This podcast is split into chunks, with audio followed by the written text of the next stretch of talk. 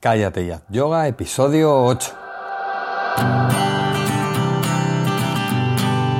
Bienvenidos a Cállate Yoga, el podcast en el que hablamos de yoga, de la práctica, la teoría, las escuelas, los maestros, las posturas, los libros y todo lo relacionado con esta maravillosa práctica. Hablamos de yoga de manera normal, con los pies en la tierra y con sentido del humor. Hablamos de yoga en definitiva como si lo hiciéramos de cualquier otro tema. Soy Jorge Caballero, un practicante de yoga más que también imparte clases desde hace tiempo. Hoy vamos a hablar de un libro, o de un cachito de un libro, en el que se describen 40 de los beneficios del yoga según el doctor Timothy McCall.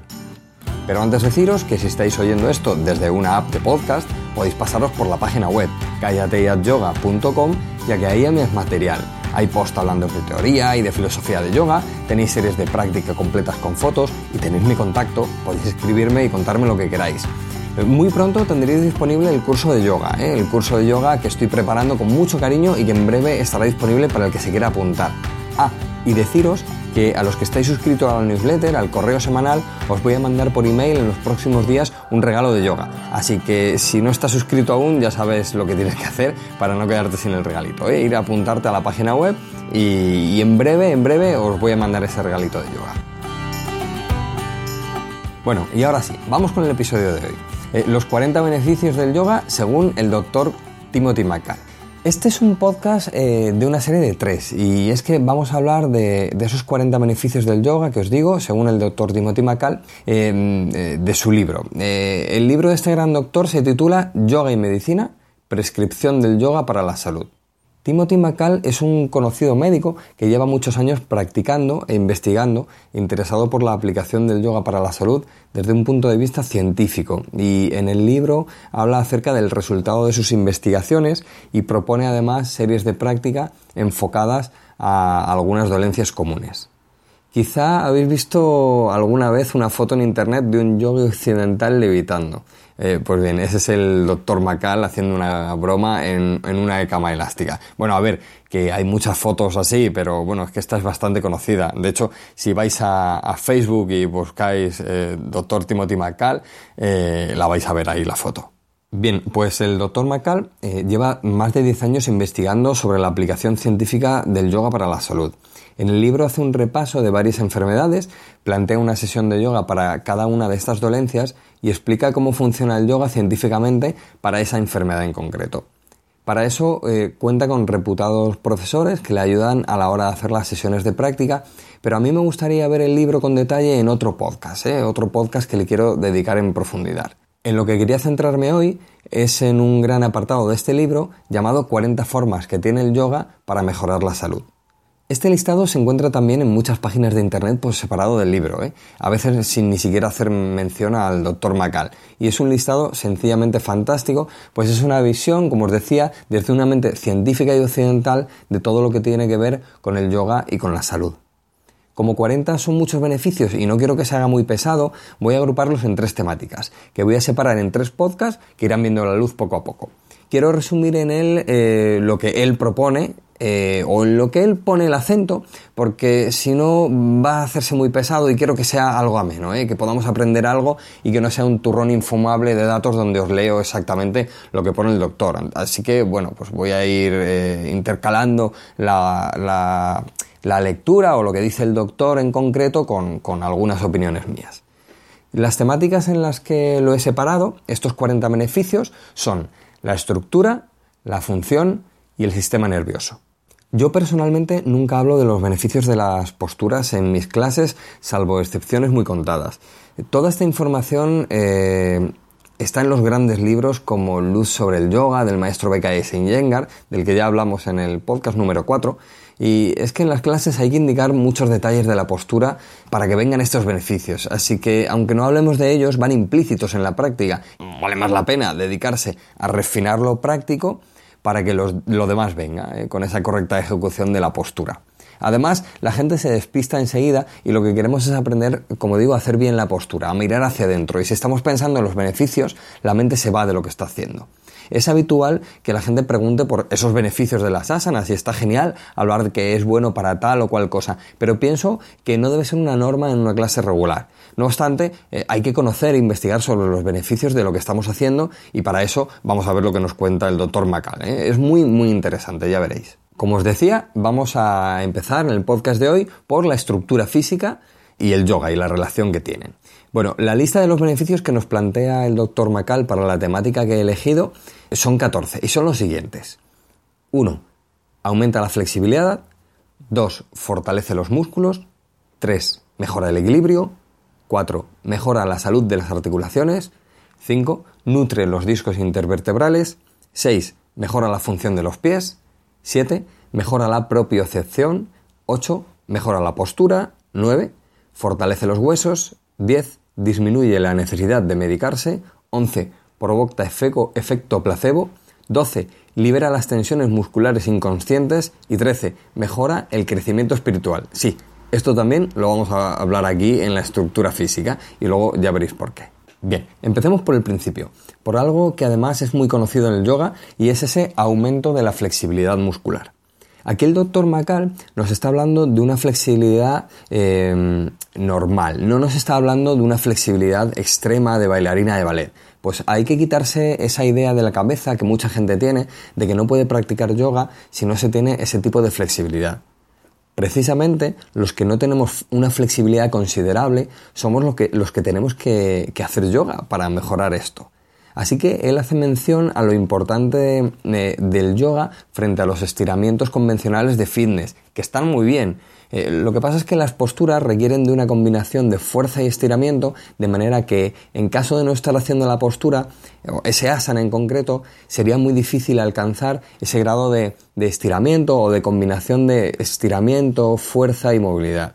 Hay que darse cuenta de que la combinación de planos estructurales que requieren las posturas hacen que lleguemos a lugares de estiramiento muscular que con estiramientos convencionales no llegaríamos, ni en profundidad ni en alcance muscular. Y todo esto sin necesidad de una flexibilidad de bailarina que decíamos antes, sino que es la postura de yoga en su forma la encargada del trabajo.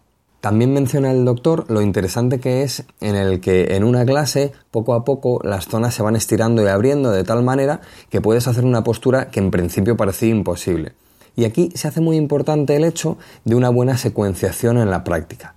No vale hacer una postura tras otra sin sentido, es más, puede ser hasta perjudicial en muchos casos. Y otra cosa que menciona es lo importante que es la flexibilidad en sí, ya que al estar la musculatura cortada se pone en compromiso la estructura ósea por ejemplo, unas caderas rígidas nos pueden dar eh, dolor o, y lesión en una rodilla por la incorrecta alineación que llevamos a los fémures. O los famosísimos isquiotibiales, que nos hacen tener fuertes dolores de espalda. Hace unos años, aunque no lo indica en el libro el doctor, leí un dato de un estudio de la Asociación Americana del Deporte que indicaba que el 85, el 85% de los dolores de espalda venían dados por el acortamiento de la parte posterior de la pierna. Así que fijaos lo importante de este beneficio de mejorar la flexibilidad. Hay quien cree que es lo único que hacemos, estirar, pero está muy lejos de ser yoga. Bien, sigamos. Fortalece la musculatura. ¿Qué decir de la debilidad muscular, que es la responsable de muchísimas limitaciones físicas? La práctica de asanas no solo fortalece los músculos, sino que lo hace de manera funcional, trabajando todas las partes del cuerpo y proponiendo un balance entre fuerza y flexibilidad, Además, el yoga aumenta de manera clarísima la resistencia, haciendo desaparecer la fatiga.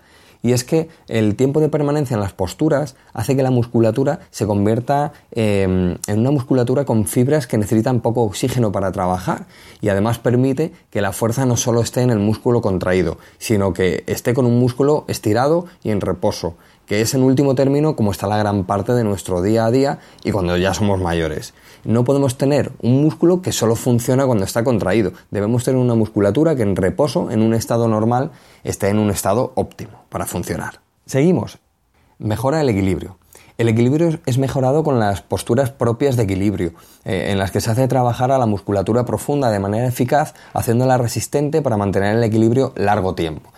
Con la ayuda de la propiocepción y el ajuste fino en las posturas, mejora las funciones de toda esa estructura ósea y nos va a beneficiar no solo en la práctica, sino también en la vida diaria. Cuanto más mayores somos, más nos vamos a beneficiar de este equilibrio que nos otorga la práctica regular de yoga, pues estaremos preparados para que la musculatura dé soporte, de soporte óseo, como decía hace un momento. Vamos a seguir.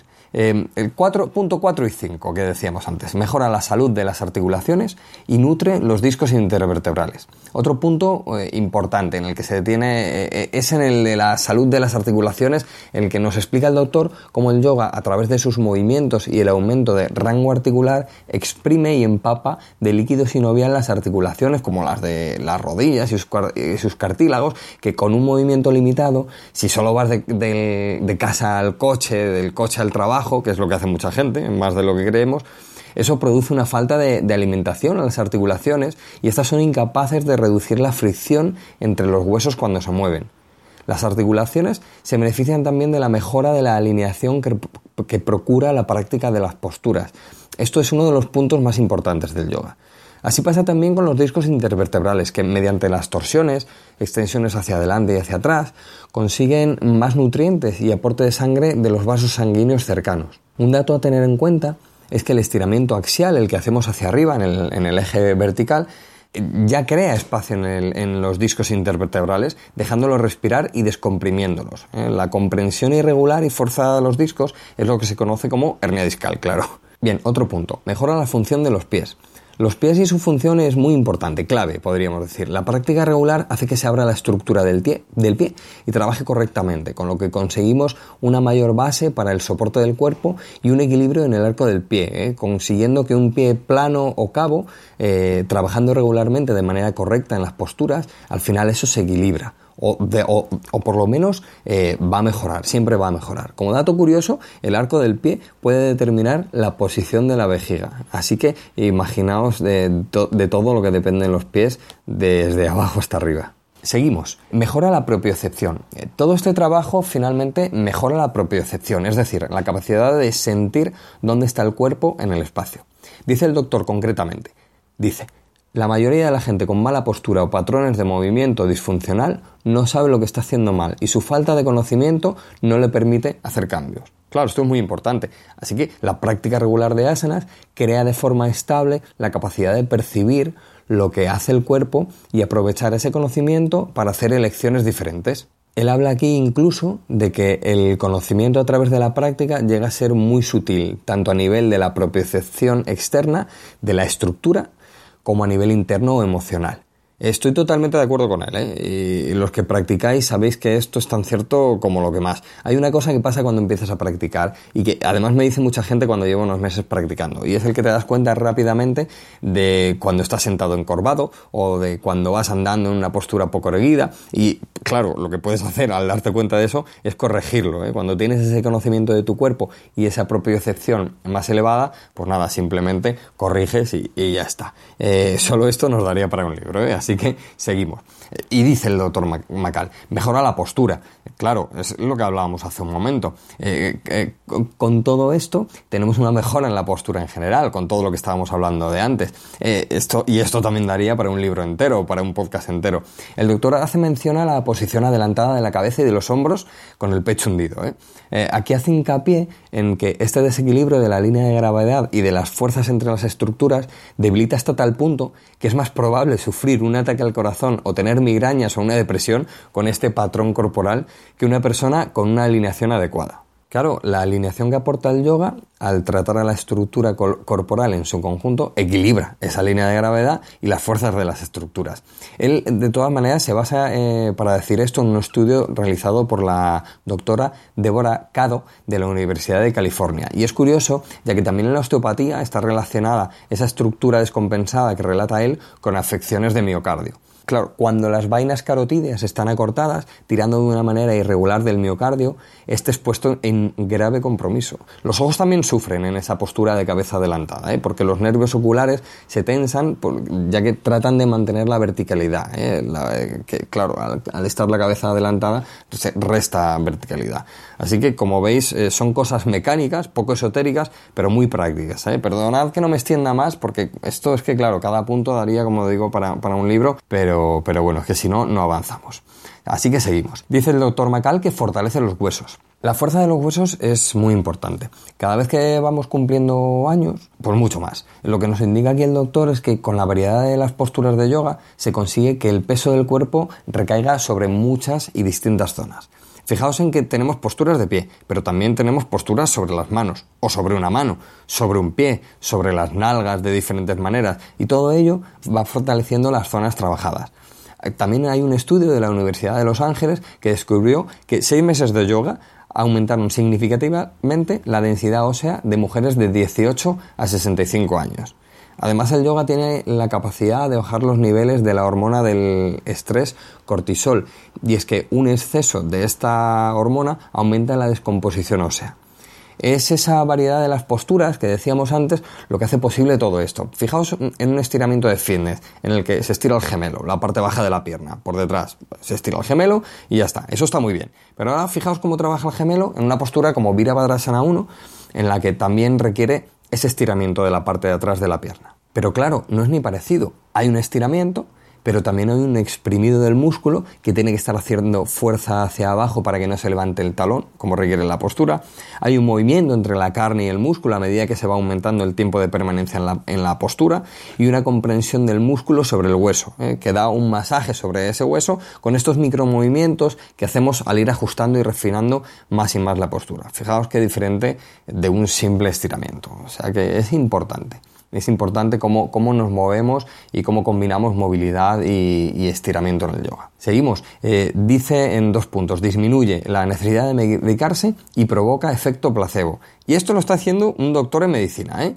Eh, aquí Macal menciona que diversos estudios demuestran que el yoga permite que personas con diferentes enfermedades pueden disminuir o abandonar su medicación por completo. Apunta además que los medicamentos suelen tener, como ya sabemos, efectos secundarios, con lo que es buena la idea de medicarse lo menos posible. Y es que, eh, como ya decía el maestro Iyengar, eh, si todo el mundo practicara yoga, cerrarían las farmacias. Aunque como tengo muchas alumnas farmacéuticas, no vamos a decirlo muy alto para que no se enfaden. ¿eh? Em, evidentemente la práctica palía muchas dolencias físicas, estructurales, emocionales y psicológicas. En muchos casos, una práctica regular te ahorra la medicación con todo lo que esto conlleva. Sobre todo cosas de diario, por decirlo de alguna manera, como el insomnio, el mal tránsito intestinal y estas cosas menores, entre comillas. Pero también mejoran las depresiones, ¿eh? que muchas veces se deben a cuestiones mecánicas y, también mejoran las depresiones que no son por motivos mecánicos. El asma y un montón de cosas eh, se alivian o eliminan con, esta práctica regular de yoga. Menciona también el doctor algo sobre el efecto placebo, ¿eh? indicando que la gente que sufre y que suele ser pragmática quiere que les ayude cualquier cosa. Y se pregunta Macal lo siguiente. Si el cantar un mantra facilita la curación, aunque sea por el efecto placebo, ¿por qué no hacerlo? Pues bueno, yo en este caso pensaría que las vibraciones del mantra son muy importantes y, más que el efecto placebo, lo que dejan es la puerta abierta para la curación a través de la mejora emocional. Eh, puede sonar algo raro, ¿eh? pero en muchos casos, sobre todo en los que tiene que ver con la parte emocional y psicológica, es así. Otro punto en el que se detiene el doctor Macal es que libera las tensiones musculares inconscientes. Muy interesante este punto. ¿eh? También de diario. Son estas pequeñas tensiones musculares e inconscientes que, nos recuerda el doctor. Y nos recuerda que el, el, yoga hace mejoras en esas pequeñas tensiones musculares. Y es que, en sus propias palabras, a menudo nos sorprendemos a nosotros mismos apretando los dientes o los labios o, con tensión en un pie o en el dedo de una mano. Eh, hay una cosa que sucede mucho, que es el encoger de hombros, que lleva muchísima tensión a los trapecios. También otra cosa es el tener las cejas hacia arriba, que es síntoma de un cerebro eh, acelerado. Eh, de un síntoma de estrés. Pues sí, el yoga nos hace conscientes de nuestra propia postura y de su forma en el espacio, tanto como también nos hace conscientes de esas pequeñas tensiones que nos autoinfligimos y mm, a veces eh, podemos eh, inmediatamente darnos cuenta y ponerle remedio relajando la zona. Es lo que hablábamos antes de la propiocepción. Eh, no es una tontería, hay docenas de lesiones causadas por estas pequeñas tensiones que todos tenemos.